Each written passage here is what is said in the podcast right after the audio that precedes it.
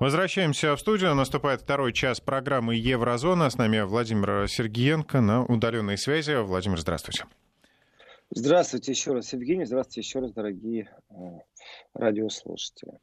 Я думаю, о Северном потоке мы достаточно проговорили. Э, и о позиции Украины и США, и о том, какой это клин э, в демократии, а также восприятие мнения партнеров. И, если честно, я не радуюсь этому клину, потому что это говорит о том, что Запад ну, отступает от традиции демократии.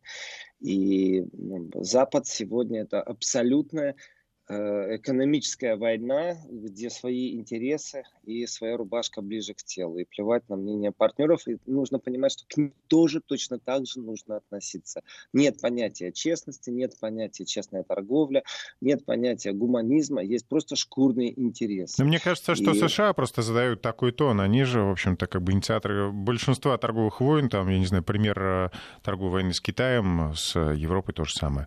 Вот это постоянное Евгений, повышение пошлин.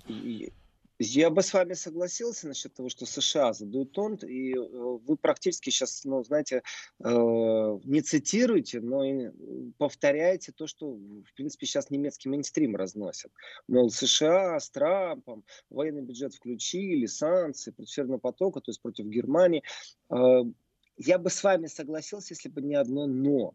Конечно, когда я говорю о карликовых государствах Евросоюза, стран Балтии, конечно, когда я говорю о Польше, ну, давайте так, э, Евросоюз это все-таки больше 20 стран, и только три страны, которые четко стоят на позиции, что Северный поток-2 нужен. Остальные страны, знаете так, они ну, не то чтобы против, но они демонстративно помалкивают. То есть в защиту Германии они не выступают. И когда принимали энергетический пакет 3, Э, который, в принципе, должен был бы ударить по Северному потоку-2, то этот энергетический пакет принимал это большинство стран Евросоюза.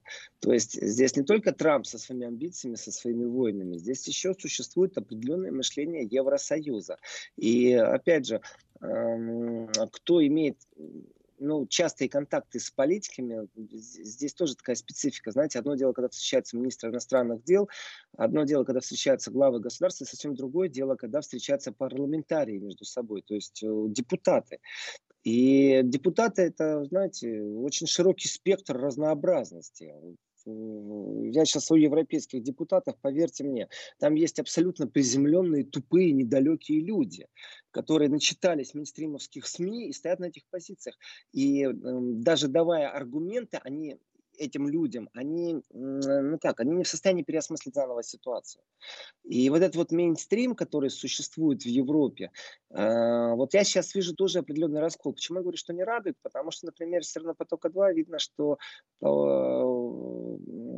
ну, э, нету такого единого коллективного Запада, э, когда дело доходит о деньгах, когда дело доходит о финансовом развитии. Есть те, кто в состоянии что-то изменить и диктует свои условия, есть те, кто хотели бы, но не в состоянии. И э, я считаю, что здесь такая, знаете, игра идет, она достаточно тонкая, но ее видно. Тонкая, потому что вы не сразу сможете доказать, ведь информации очень мало что в мейнстримовских СМИ, что а, не в мейнстримовских, о том, сколько там конгрессменов, сколько там, депутатов э, разных стран Евросоюза и зачем ездили в США за последнее время. И трансатлантические настроения в Европе – это очень сильный фактор. Это не просто, знаете, там в пивняк зайти и пообщаться с людьми, которые там э, недовольны Меркель или там миграционной политикой. А, а вот именно с точки зрения мейнстрима в парламентской политике, э, то огромное количество людей, насытившись тем информационным поле, которое им преподносят, э, мыслят именно вот в трансатлантическом контексте. Э, далеко ходить не надо. Министр иностранных дел Германии, Маас, это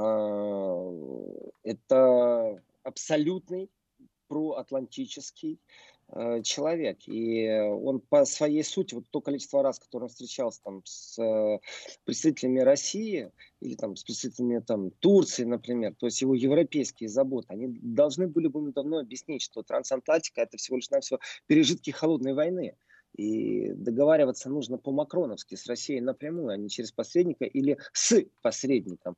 Э, бесполезно. Вот просто бесполезно. Он является убежденным трансатлантом. Все. Только мы, только мы с Америкой. Все. Вот так они видят будущее.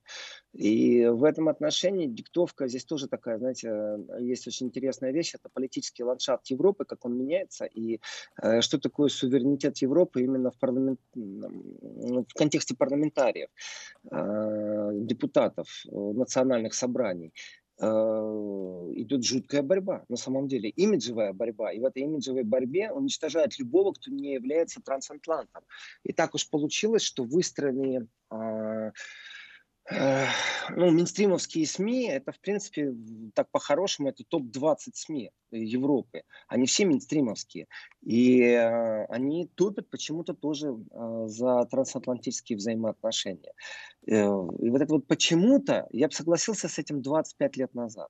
Сегодня мир изменился. Все-таки э, сильным шагом я обращаюсь ко всем радиослушателям, чтобы осознать, что происходит, какие происходят геополитические изменения, как изменился политический ландшафт и восприятие по всей, ну, политическое восприятие всей планеты, то я обращаю внимание к мюнхенской речи Владимира Путина это является для меня точкой отсчета изменения э, баланса и расстановки сил по всей планете. И в этом отношении, я так скажу, вот у меня есть немецкое слово э, шпецчека, человек, который э, слишком поздно соображает. То есть ты ему даешь информацию, а он не сразу сообразил, а ему нужно пожить, пожевать, подумать, э, не знаю, там, ручной тормоз. Ну, опять же, обращение... На немецком, знаете, как-то более музыкально звучит. Шпецчека, ну, тот, кто позже сообразил. Так вот, эти вот шпецчека, они ну, действительно присутствуют в политике, и они не могут перестроиться. То есть его всю жизнь воспитывали со школьной скамьи э, по поводу трансатлантических отношений. Он не мыслит себя по-другому. И тоже в своей программе в Еврозоне я не раз говорил и еще не раз буду говорить, что Макрону в этом отношении безумно тяжело, потому что Макрон пошел против мейнстрима. Критика Макрона, начиная от НАТО, заканчивая Э, целями Европы, она, в принципе, в этой модели нет э, трансатлантических отношений. Есть партнерские отношения, но они не трансатлантические. То есть никто не лежит под Америкой, и у Америки нет никаких преференций. Я не согласен с тем, что Трамп э, этому вина. Трамп является не причиной ни в коем случае, а поводом поговорить об этом. Потому что Европа-то давно начала экономическую войну с США 30 лет назад, я очень хорошо помню, это количество э, американских товаров в европейских магазинах, начиная от э, телерадио, там, компьютера и то, что мы сегодня видим. Практически нет американских товаров.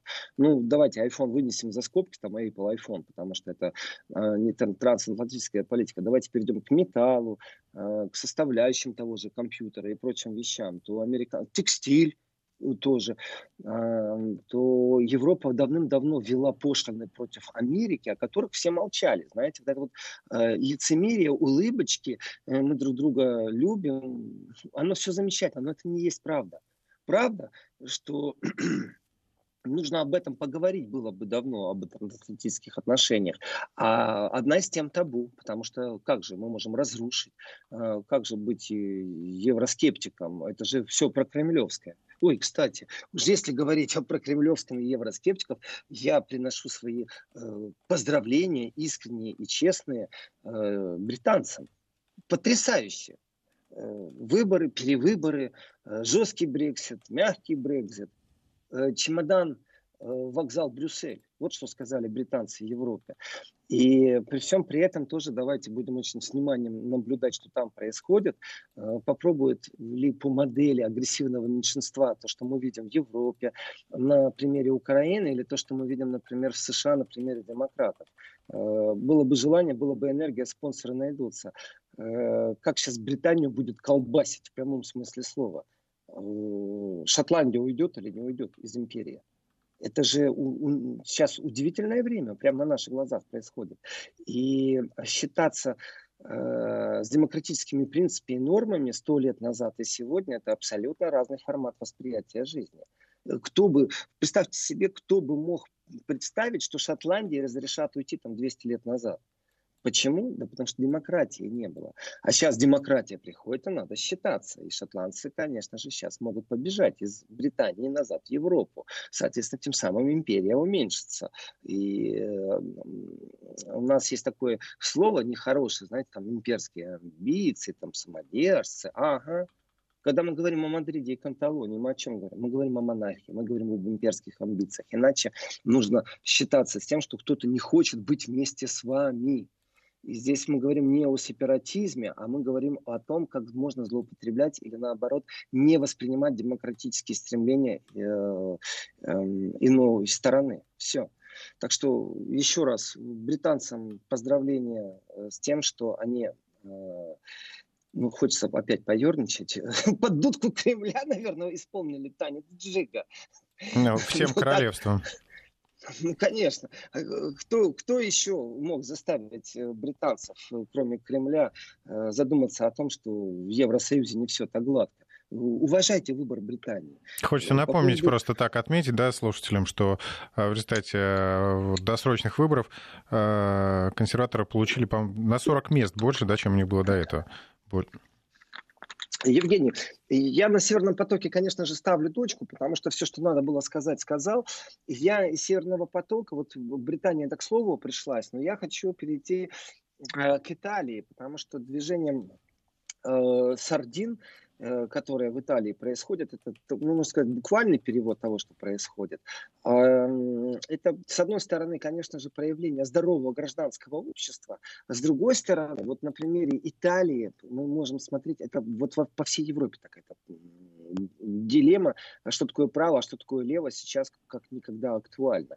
И это будет дальше развиваться, потому что э, правые силы, консервативные, вы знаете, на наших глазах э, просто удивительные вещи и чудовищные вещи происходят. То есть здоровый консерватизм насколько он может быть крайне правым, насколько крайне правое может перейти в ультраправое, насколько ультраправое является э, наказуемо с точки зрения Уголовного кодекса или рукопожатности, э, насколько реабилитируется на наших глазах фашизм и нацизм, это тема не для одной передачи. И э, легитимность партий, которые прошли определенные модернизирования. Э, я сталкивался в ПАСЕ э, с темой современного социализма. То есть как социализм должен себя трансформировать, чтобы стать заново европейской политической силой. То есть понятие левые силы это тоже определенный политический эфемизм. На самом деле мы говорим о социализме, просто он должен иметь современное лицо. Так вот, я хочу прыгнуть в Италию. Что такое сторонники э, сардины? Вообще, что это такое? Э, здесь как раз мне помощь радиозала не нужна, потому что я ну, знаю, о чем я говорю. Come le sardine. Звучит так.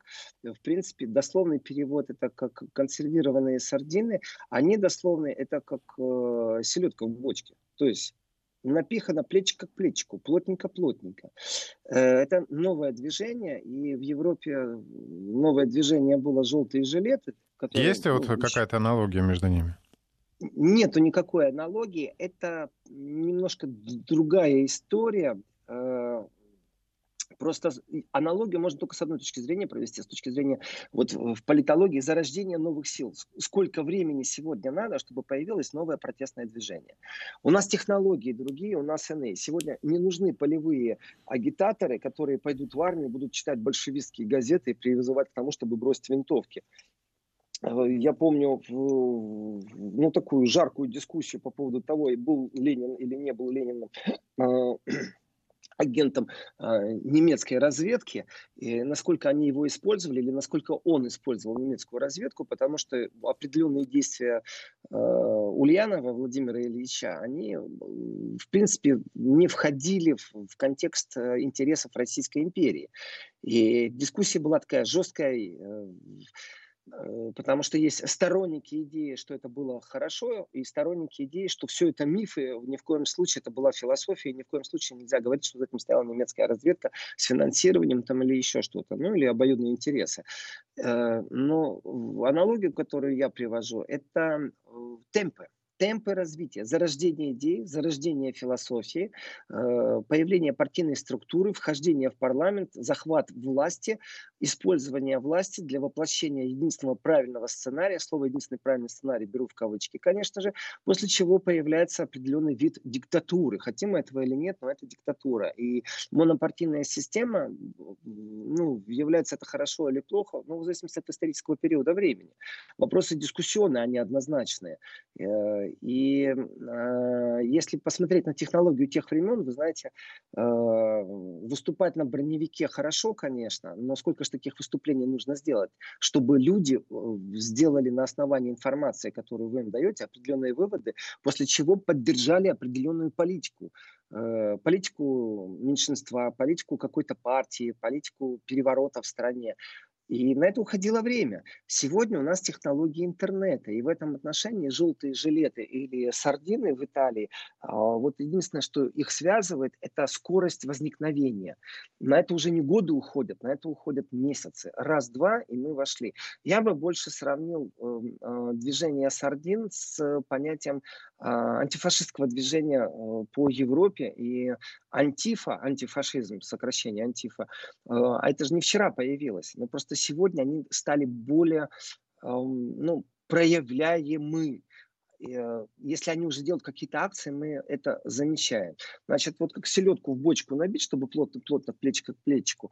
Значит, э, вот так вот ни с того ни с сего, кажется, что ни с того ни с сего, конечно, появилось новое движение, вот это вот Комала Сардина Инскалотта, изначально это был вообще даже не движение, а флешмоб. И любой технолог, кто сегодня занимается единицей информации, предвыборными кампаниями, он четко понимает, что флешмоб является на самом деле очень мощным инструментом. И э, первичный флешмоб – это не просто энергия, не просто движение, ах, давайте пойдем все сделаем. Там, не знаю, кто видел, тот видел в интернете, например, э, исполнение песни определенного танца где женщины протестуют против насилия по всей планете. В Латинской Америке миллионы людей вышли на улицы одновременно танцевать. Это флешмоб. И с точки зрения политического движения флешмоб, как первичная э, инстанция, оно может, очень легко может проти, перерасти в протестное движение. И Италия является э, сегодня тоже объектом изучения, как флешмобы э, перерастают в политическое движение. 14 ноября, не так давно это произошло, э, когда решили в Болонье выйти и вот как э, селедки в бочке, то есть плотненько, плотненько, плечко к плечику, знаете, максимально сжаться на маленьком участке, на маленькой территории и высказать какое-то свое мнение, привлечь внимание. 14 э, ноября это было. А 14 декабря, давайте так, это уже не где-то там в Болонье, провинциальной Италии, а это уже Рим, это уже центральная площадь э, Сан-Джованни-ин-Латерана. Э, кто знает, тот знает, кто не знает. Ну, просто представьте себе центр Рима. И э, количество протестующих, 35 тысяч на такой, ну, я не знаю, ну, грубо говоря, э, размер Красной площади, на которой втиснуть нужно максимальное количество людей, чтобы вот продохнуть невозможно было. Очень плотно. И, в принципе, организаторы говорят ну, о том, что они вообще-то объявления давали практически только через Facebook. И они ожидали вообще 100 тысяч, а не 35 тысяч. И насколько полиция сообщает, там, ну, правильно, неправильно сразу расходит, сколько говорят силовики, сколько говорят организаторы, э, сколько действительно людей было. Для меня достаточно даже 35 тысяч на этой площади. А, и все очень просто. Они против Лиги. Лига – это партия, как ее принято называть правопопулистская, то есть крайние консерваторы, Э, и абсолютно антимейнстримовская партия. Э, по аналогии это Ле Пен во Франции, это, конечно же, альтернатива для Германии в Германии, э, это Орбан в Венгрии, конечно же. И протестное настроение, они не сфокусированы ведущей партией какой-то, а они реально являются изначально флешмобовскими. Смотрите, там фашисты, э, ну мы же против фашизма, пошли все на улицу, ну пошли. И вот э, я тоже антифашист. Э, но обман заключается в том, что фашистами ярлыкуют те, кто ими не является. Э, здесь я могу долго рассказать, как это происходило в Германии, как ярлыки вешали, и как э, возмущенные люди, вот простые граждане, говорили о том, что нам неприятно, что нас э, ярлыкуют фашистами, э, но мы ничего сделать не можем. И Минстрим эту тему замалчивал. То есть очень хорошо освещаются э, протесты против фашизма, э, и к ним присоединяется огромное количество людей, потому что это правильно на самом-то деле. Но э, обман происходит в том месте, э, когда идет четная, четкая идентификация, э, кого назвали фашизмом. Вот здесь уже большие проблемы. Был ли бывший глава Министерства внутренних дел Италии Матео Сальвини фашистом? Я говорю нет. Вот мое личное мнение нет, ни в коем случае. Является ли он популистом? Ну, это вот, опять же, ярлык, что такое популизм. Насколько это хорошее или плохое слово, или там понятие с точки зрения политики – закреплено мнение, что популист это э, сила политик, который говорит о наболевшем, но при этом э, обещает то, что не вы... А ну, носит такой негатив, негативный оттенок такой да, носит. негативщик абсолютный. Э, насколько это правда? Я скажу, что это неправда. То есть прикрепление негативного образа к понятию популизм, это не очень правильно, но я думаю, оно через пару лет исправится. Э, потому что ну, настроение в народе и работа с народом, оно э, противостоит мейнстриму, и социальные сети запретить очень тяжело. И в этом отношении крайне правые консерваторы, являются ли они популистами? Нет, они просто ломают табу, и они ломают вот это вот либерально э, или псевдолиберальный западный мир, который долгие годы ну, захватил монополию власти, монополию СМИ и навязывал свое видение мира. Но факт есть факт. Э, клише, которое закреплено за правопопулистом, как его называют э, Матео Сальвини и его лигой, то есть партией, ну, не его, понятное дело, ну, я думаю, понятно, что я имею в виду. Э, так вот, э, против лиги выходят люди, демонстрируя свое несогласие вообще, что они существуют. То есть они не требуют от правительства увеличения зарплат.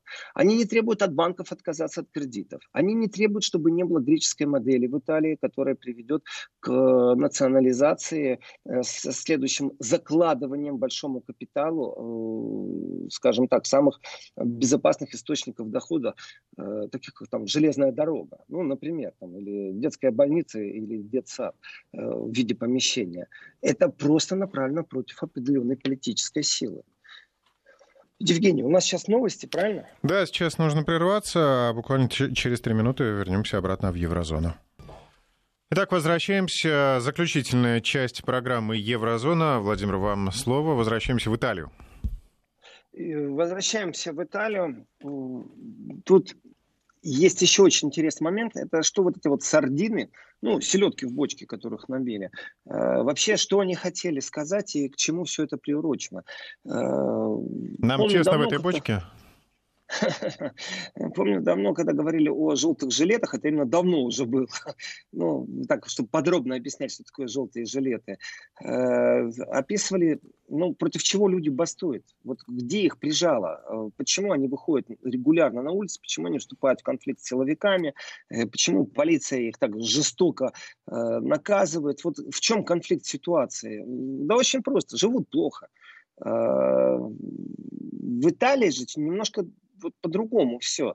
В Италии правительство же меняется, знаете, вот как там даме поменять перчатки, фраза избитая. Вот э, в этом же контексте Италии поменять правительство. Они после второй, окончания Второй мировой войны, они там сколько уже, больше 100 раз, 150 раз, сколько они там меняли раз правительство. Ну мы вот, например, не успеваем даже запомнить э, все имена, фамилии. Ей не нужно, потому что нужно понимать систему, а не всех этих э, фамилий. Конечно, когда появляются такие яркие личности, очень яркие, которые э, пристраиваются сзади к канцлеру Германии и изображают э, акт э, сексуального домогательства, я имею в виду Берлускони, то, конечно, это расходится в интернете с молниеносной скоростью и э, запоминаем Берлускони. А вот о всех остальных, ну как их всех запомнишь, когда они с такими темпами меняются. Но очень важный момент. Вот эти вот сельди-бочки, которые сардины итальянские, которые там месяц как существуют и начали свое существование как флешмоб. Вопрос очень простой. А что вы хотите? Вы против чего протестуете? Вот э, во Франции желтые жилеты изначально протестовали против того, чтобы бензин не стал дороже. А вы против чего протестуете? И один из моментов, я помню по желтым жилетам, я говорил, что в Европе огромное количество людей смотрят на французов и думают, ой, а мы бы тоже хотели попротестовать, это же здорово выйти там попротестовать. То есть э, протест ради протеста. И когда повода нету, э, ради чего протестовать, нужно его найти. Ну, у нас есть там девочка Грета, давайте все будем протестовать, чтобы коровы не э, выпускали в атмосферу углекислый газ, поэтому можно им сделать дырки в животе и таблетки специальные, которые поглощают газ, вставлять. И есть и такие фермы, правда, слава богу, не в Европе. Э, вот итальянцы в этом отношении со своими сельдями, со своими сардинами в бочке, э, у них просто повестка потрясающая прочитал, не поверил даже с первого э, прочтения, что они говорят о том, что они против нетерпимости. Э, они выступают э, против гомофобии, они выступают против национализма, они выступают, здесь уже само собой навязывается, против правых экстремистов и популизма в политике. То есть они привязали правых экстремистов к популизму в политике. И негативный ярлык популизма, который существует и очень искусно создан мейнстримовскими СМИ, э, в принципе, популюс и демос – это одно и то же понятие. Одно дело просто Древний Рим, другое понятие Древняя Греция. Но слова абсолютно одинаковые – популюс и демос. Э, только демократы у нас – это слово хорошее, а популисты, оказывается, слово плохое. И те, и те представители народа. Но список меня просто, знаете, так аж э, потряс. Правый экстремизм и популизм. Уже, уже стоит связка определенная. Национализм. Ну, хорошо, вы против национализма, замечательно. Вы еще все э, живете в мире объединенных ценностей и либеральных ценностей, живите дальше. Э, смотрите только время от времени на Британию. Э, они решили, что им брюссельская вертикаль вместе с э, отсутствием национальных интересов больше не нужна. Э, по крайней мере, определенной части населения, которая дала полномочия сейчас Джонсон продолжать Брексит. Но вот гомофобия и нетерпимость, вот здесь у меня уже вообще, знаете, такое э, чувство глубокого удовлетворения по поводу тех, кто собирается именно на флешмоб. Протест ради протеста. Это линия, которую я выстраиваю, что э, желание попротестовать больше, чем здравый смысл. Но попротестуйте вы против приватизации банков, попротестуйте вы против вашей же системы э, скоротечности в правительстве, потому что правительство приходит к власти и не успевает даже реформу воплотить в жизнь, как вы уже ставите другое. Соответственно, у кого власть в руках? Вот если так очень глубоко и сильно разобраться с итальянской проблемой, у кого эта власть? Если с такой скоростью меняется правительство, как вы реформы проводите в жизни? Э, долг Италии превышает греческий долг. Просто это же зашкаливающая ситуация.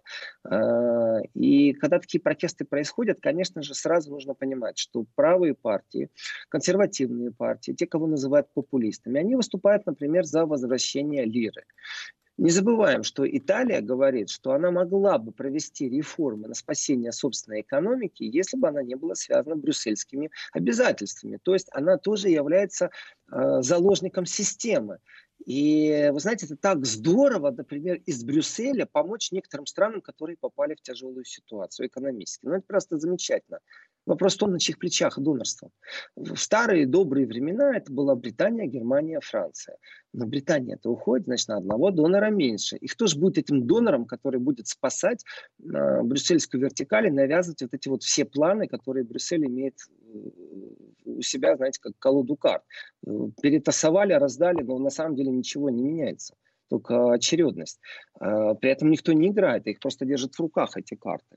И в этом отношении протестное движение, давайте так, 35 тысяч за один раз это ну, существенно, особенно если это на маленьком э, каком-то участке территориальном. Но если исходить из того, что происходит э, в соцсетях, э, то это не 35 тысяч, там намного больше.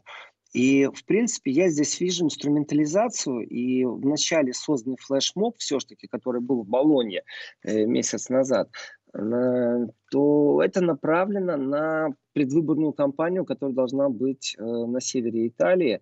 У них муниципальные выборы, и там, конечно же, будет видно, север Италии сильно отличается от юга Италии. Простым человеческим языком, север богатый, юг бедный. Юг, я бы даже сказал, нищий. А, а север, э, ну, если уж говорить о евроскептицизме, то можно говорить и об объединенной Италии как скептическом проекте, потому что э, богатый север э, ну, иногда высказывается в своих радикальных э, взглядах о том, что нужно избавиться от э, бедного юга, э, потому что это нахлебники. Ну, там достаточно жесткая риторика, что касается юга. Но действительно, э, промышленность сконцентрирована на севере Италии. Это правда. И, э, насколько муниципальные выборы будут отражением итальянской действительности, то есть насколько движение там пять звезд, э, которое вроде бы сейчас провисло, и там они потеряли достаточное количество голосов по опросам, э, насколько там демократическая партия э, сможет э, прорваться вверх. Это все пока что муниципальные выборы, но это и есть лакмусовая бумажка, которая показывает вообще настроение э, итальянских избирателей, как оно в будущем будет происходить. Если шанс у Сальвини вернуться в большую политику, войти в правительство.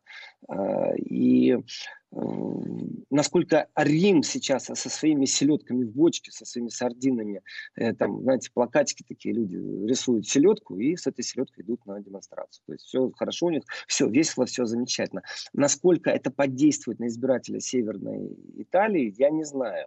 Э, здесь нужно просто набраться терпения и подождать, чем это закончится. Вот так примерно.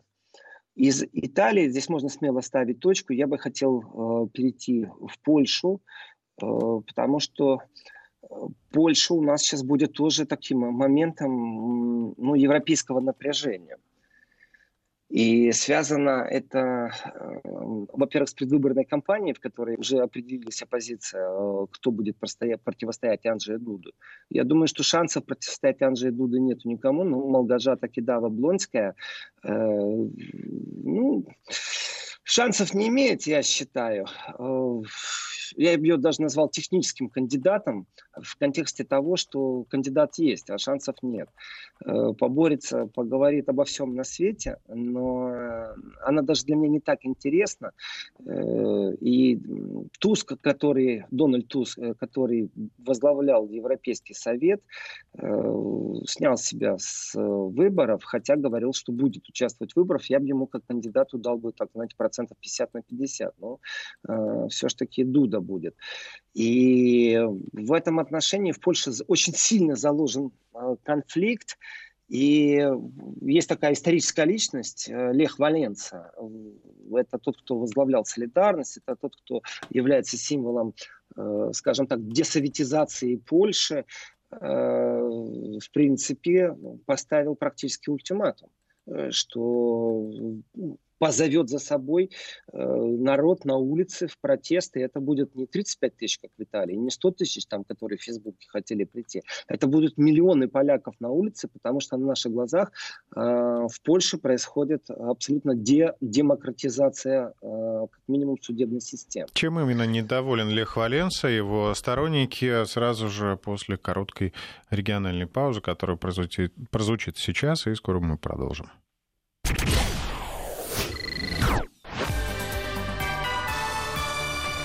Вести ФМ. Ну вот, регламент выполнен, едем дальше. Э, Лех Валенц, вы знаете, э, очень интересная личность, и я с поляками тоже часто присутствовал при э, таких, знаете, жарких дискуссиях, насколько допустимо или недопустимо э, переосмысление исторической справедливости – именно в контексте Леха Валенца. Э, это очень такая интересная история, она полукриминальная, такой настоящий политический триллер. Э, и всплыли записки, дневники одного из генералов спецслужб Польши, его вдова как бы нашла на, на чердаке, скажем так. И после этого Непонятно, насколько это правда. Лех Валенций в суды подавал. Э, являлся ли он агентом спецслужб э, социалистической Польши? То есть проект Валенца, э, справедливость, который, понятно, абсолютно это американская история, это ЦРУ от начала до конца. Пусть на меня поляки сейчас не обижаются. И, в принципе, мне все равно, если они обидятся. Но разработка ЦРУ и воплощение целой концепции, как создать протестное настроение разрушить там, государство, переформатировать его, притянуть в НАТО, сделать так, чтобы через 30 лет э, в государстве, в котором стояли советские войска, э, теперь будут американские. Конечно, эта игра стоила свечи, конечно же, вот, нравится мне это не нравится, но спецслужбы-то сработали хорошо, американские. Э, их опыт надо изучать и применять, не больше и не меньше. И вот во главе э, солидарности был Лех Валенца.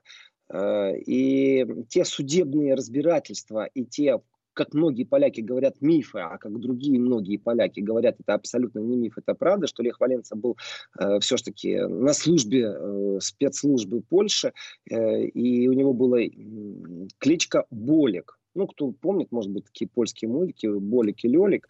Вот. И вот один из героев мультфильма, Болик, э, было прикреплено э, как кодовое имя к Валенсия. Э, насколько это правда, я не знаю. И мне все равно.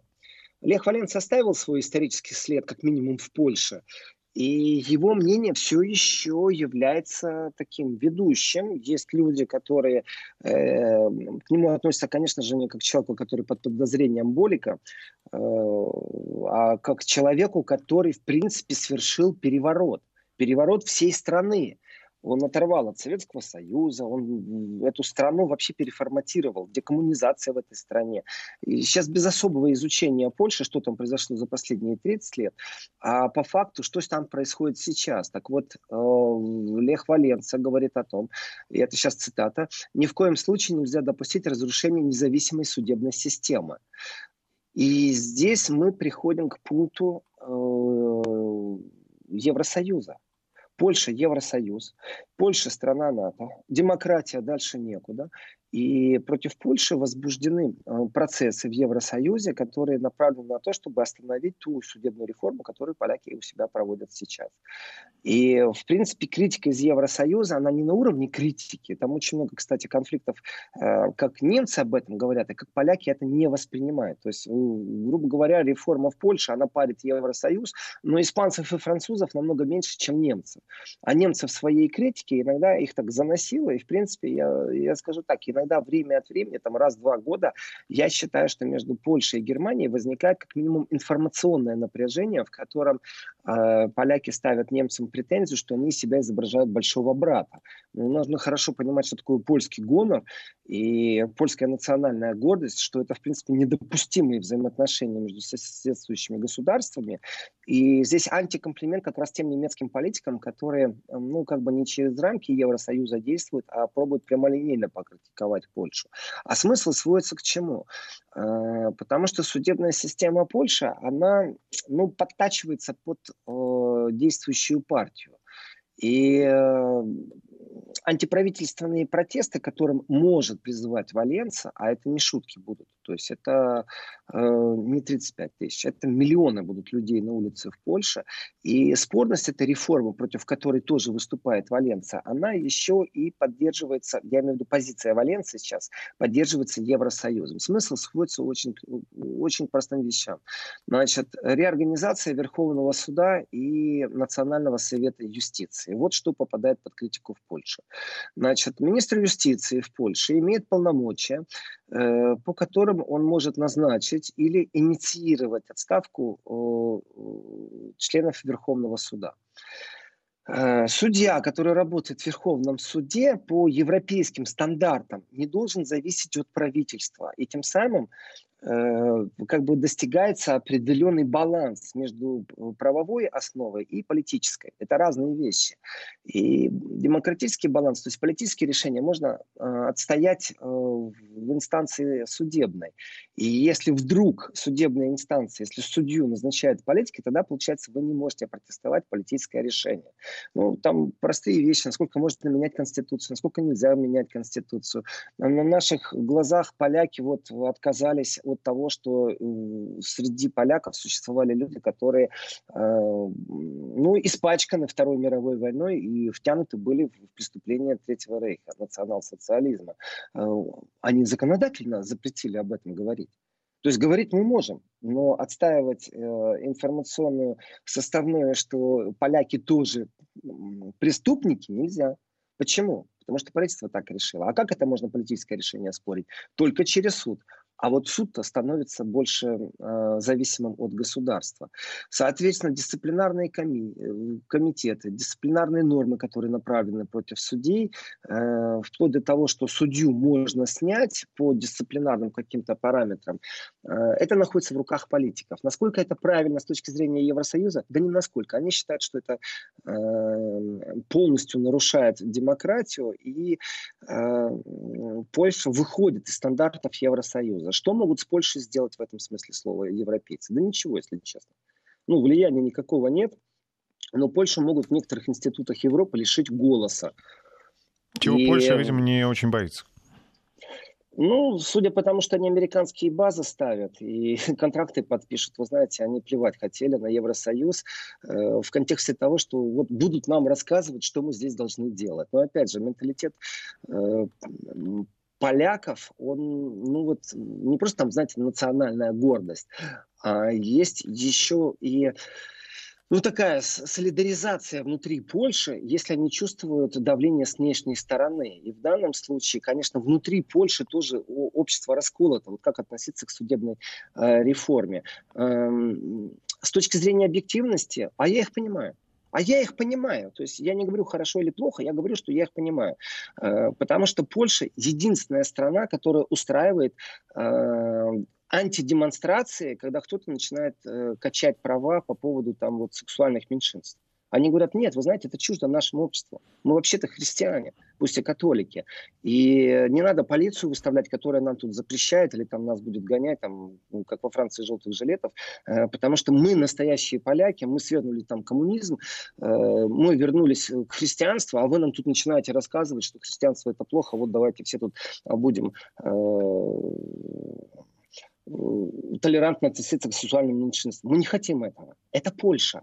И в этом отношении я считаю, что Польша является, ну, скажем так, противовесом вот этому европейскому маразму там, э, э, толерантности. Поправьте, если не прав, ну, то есть там есть такой э, здоровый национализм, то я имею в виду не тот, который фашизм, а тот, который патриотизм ближе. Абсо- абсолютно, абсолютно тот национализм, который ближе к патриотизму, и это национальная, я бы сказал так, это национальная черта поляков. Не то, что там, знаете, там, люблю Польшу, там, там, там языком владею, читаю новости, нет. Это просто факт. Национальная черта поляков – это вот гордость, которая полностью отсутствует, например, у немцев. Э, и, и мне глубоко все равно, считают ли немцы по-другому. Они, может, и считают, но декларируют в себе вот эту вот какую-то определенную толерантность, которая мешает национальному сознанию. Есть только одна партия, это альтернатива для Германии, которая действительно не стесняется быть национально осознанной, ближе, как вы сказали, Евгений, к патриотизму. Владимир, это к сожалению, важно. да, время наше подходит к концу. Э, ваше Спасибо, резюме. Евгений. А, тогда, да, будем следить за тем, что, как будут развиваться события и в Польше, и в Италии, конечно. До новой встречи в среду. Напомню, программа Владимира Сергеенко «Еврозона» выйдет в среду вечером, ну и потом далее в субботу и воскресенье. Счастливо, до связи.